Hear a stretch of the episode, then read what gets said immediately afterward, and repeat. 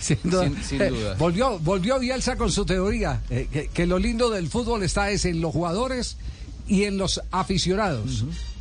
En los hinchas. Dijo, y es más, esa, eso, ese concepto es el que resume los motivos que él dio de por qué decidió agarrar la selección uruguaya, por los jugadores que tiene y por el ciudadano de a pie, que es un hincha apasionado. Eh, es decir, lógicamente que eh, no habló directamente de su desprecio hacia los periodistas, que él ya eh, ha confesado en más, de, más de una oportunidad, firma contrato hasta el 2026. La verdad es que fue una conferencia de prensa típica de Bielsa, don Javi, porque arrancan y uno no sabe cuándo terminan. Se hace de noche y sigue hablando Bielsa y sigue hablando Bielsa y sigue tirando conceptos. Pero mirando al frente o mirando al piso.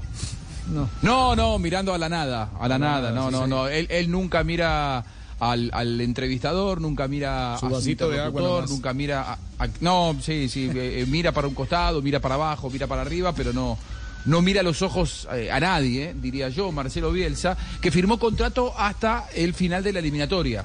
Pero entre otras cosas dijo que cree que los uruguayos pueden animarse a fantasear con ser campeones del mundo, lo cual ha generado, imagínense, con lo apasionado que son los uruguayos, las repercusiones que ha generado, cayó muy bien esta declaración. Bueno, arrancamos entonces con las eh, respuestas de, Marcelo Bielsa, desde la respuesta... Eh, desde la respuesta inicial, a ver, recibo aquí una indicación, desde las 7 Ah, desde las 7. Perfecto. Se han tomado muy en serio de decirlo al aire todo.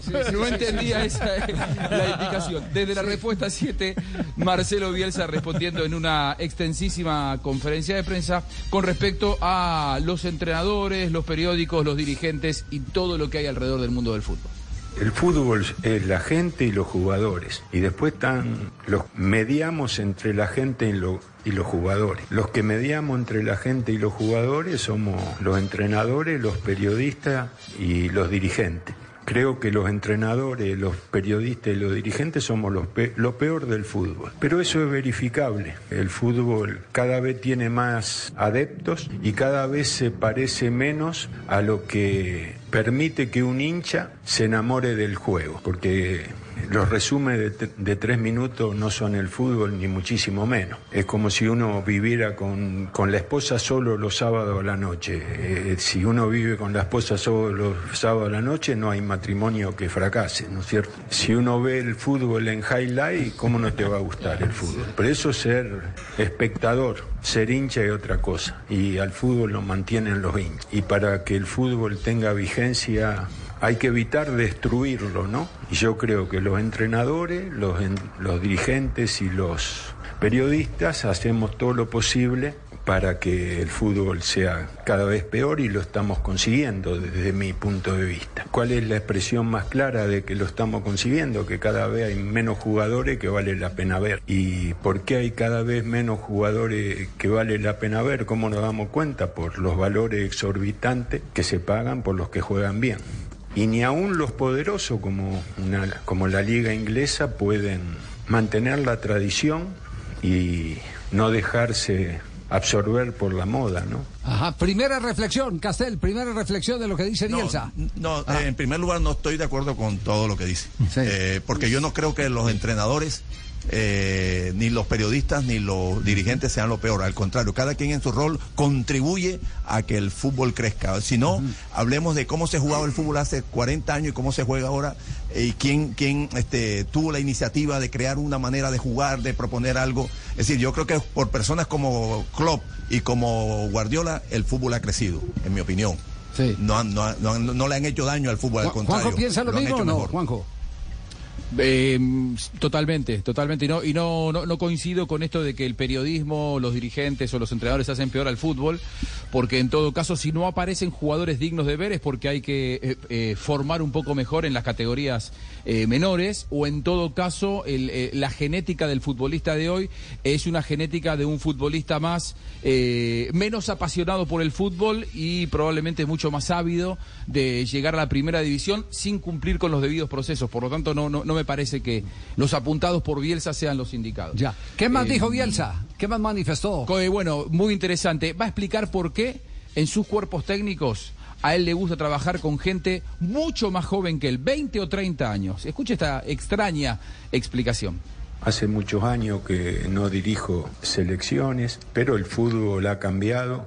Yo dentro de mis limitaciones trato de incorporar lo nuevo, pero para eso necesito que convencerme de que lo nuevo sustituye a algo anterior con una versión que, que mejora al que incorpora. Y para eso hay que dominar lo nuevo y el paso del tiempo hace que la edad no ayude a la flexibilidad necesaria para incorporar métodos nuevos, ideas nuevas, recursos nuevos. Pero bueno, yo estuve más de un año sin trabajar y mucho de ese tiempo lo incorporé, lo utilicé para entender mejor algunos recursos, para entender mejor algunas novedades que el fútbol ofrece. Y siempre trabajo con gente que tiene 20 años menos que yo, 30 años menos que yo, y evitan que uno imponga ideas antiguas y asome a ideas nuevas. Si usted me pregunta si hay algo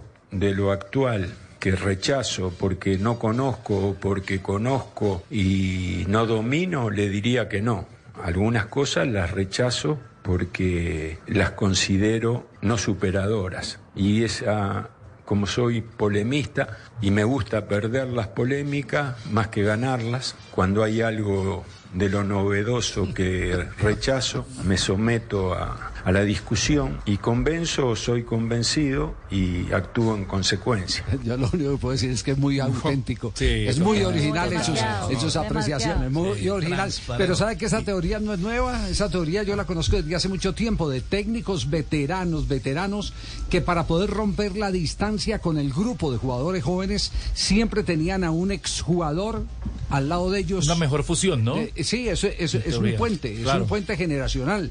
Es decir, no, no, no armar un cuerpo eh, técnico de, veteranos, eh, sino alimentarse eh, incluso de, jugadores que casi que hacen parte de esa misma generación de, los futbolistas. Como Mario Alberto Yepes, por ejemplo. Por ejemplo, un, caso particular. aunque en el caso de Yepes para mí fue muy mal, mal utilizado, porque Yepes pudo haber sido un nutriente mucho mayor, exactamente, pero no fue ni escuchado ni bien utilizado le fue mejor con, con Queiroz Mario Alberto Yepes. y, es interesante lo que dice Javier en cuanto a eh, yo puedo utilizar lo moderno si me convence que es superador. Utilizamos la palabra esa, superador. con argumentos. no es utilizar las cosas porque son modernas, porque sí, sino porque entiendo, comprendo, me convencen es que son mejores que las, algunas cosas que yo puedo eh, tener en, mi, en, mi, método de trabajo de antes. E, esa parte me pareció bien interesante. Un tipo muy amplio de, de, cabeza. Abre su, su, cerebro para, para entender las, las cosas nuevas. Seguimos escuchando Bielsa. Muy bien, hablando de si se lo considera a él o no uno de los grandes entrenadores del mundo, va a explicar una teoría con la cual yo creo coincidir y en todo caso podemos polemizar que los mejores entrenadores del planeta hoy están en los grandes clubes, no en las grandes selecciones. En el mundo del fútbol hay 20 grandes equipos. Yo nunca dirigí ninguno de esos 20 grandes equipos y tampoco me los ofrecieron. Eso responde a que cómo podría ser yo uno de los grandes entrenadores del mundo y no haber dirigido nunca un gran equipo. No hay ejemplo de eso. Entonces no soy uno de los grandes entrenadores del mundo y esta regla indiscutible lo verifica. Los seres humanos lo que queremos es ser queridos. No hay ser humano que no luche por despertar afecto.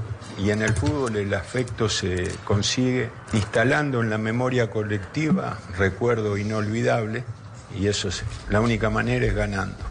Entonces usted está de acuerdo con bueno. en esa, ¿sí? Sí. Sí, sí, sí. los, grandes presupuestos, los grandes sueldos están en los clubes, no en, el Real Madrid, no está en la Pero hay una razón que no se puede negar. El hecho de que haya fracasado tan rotundamente en el Campeonato Mundial del 2002 le quitó todos los créditos como para aspirar a estar en los mejores equipos del mundo. No obstante ser campeón olímpico, ¿cierto? Porque él fue campeón olímpico con Argentina. Él fue campeón olímpico en el 2004. Sí, sí.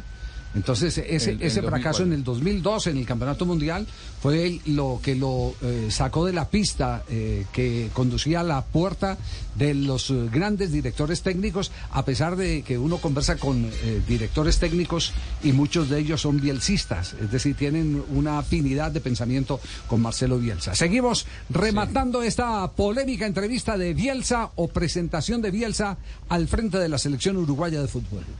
Guardiola, sin ir más lejos, es un confeso eh, bielcista. Habla de el éxito del fracaso, va a citar ante Tocumpo, aquel jugador de eh, la NBA que habló al respecto y hace una nueva reflexión. Interesante. Te vio que la palabra fracaso es una palabra, es como agarrar un, un alfiler y tocar al que, al que puede triunfar o fracasar. Hay un jugador de básquet norteamericano que ha dado una respuesta magistral y es muy difícil replicarla y la responde de un modo que yo no podría hacerlo también. Sugiero esa respuesta para evaluar lo que es fracaso y lo que es éxito. Y aparte, fracaso y éxito, los que perdemos con más frecuencia, estamos muy dispuestos a, a discutirlo y yo ya estoy poco cansado de ese discusiones a, a, través de lo que significa ser exitoso o no serlo y me asumo como, como más, mucho más vinculado con, con el fracaso que con el éxito, ¿no? Oye, bacano que hable de fracaso, Javi, porque a mí me han pegado dos ahí en el Metropolitano. Dos fracasos No, me han pegado, son- ya ves. De verdad que yo estaba ahí. que ya frascasos. viendo y uno- y uno fra- dos fracasos, Javi, tengo que mostrarte la cicatriz. Sí, sí. Porque esa vaina duele, ya. Eso duele Ya. por todos lados. Eh, la respuesta que hace referencia a Bielsa del basquetbolista fue la siguiente. Cada año trabajas eh, para conseguir un objetivo. Hay pasos hacia el éxito. Michael Jordan jugó 15 años y ganó 6 campeonatos. ¿Los otros 9 años fueron entonces un fracaso? Claro, esa es la, la misma teoría de Mourinho, uno, uno de, de 10 títulos que disputa, escasamente gana dos. ¿Y el Y resto el resto que deja de ser eh, técnico, uno de Pero- los pero que todos los chistes no tienen que ser buenos, don Javier. Sí, no,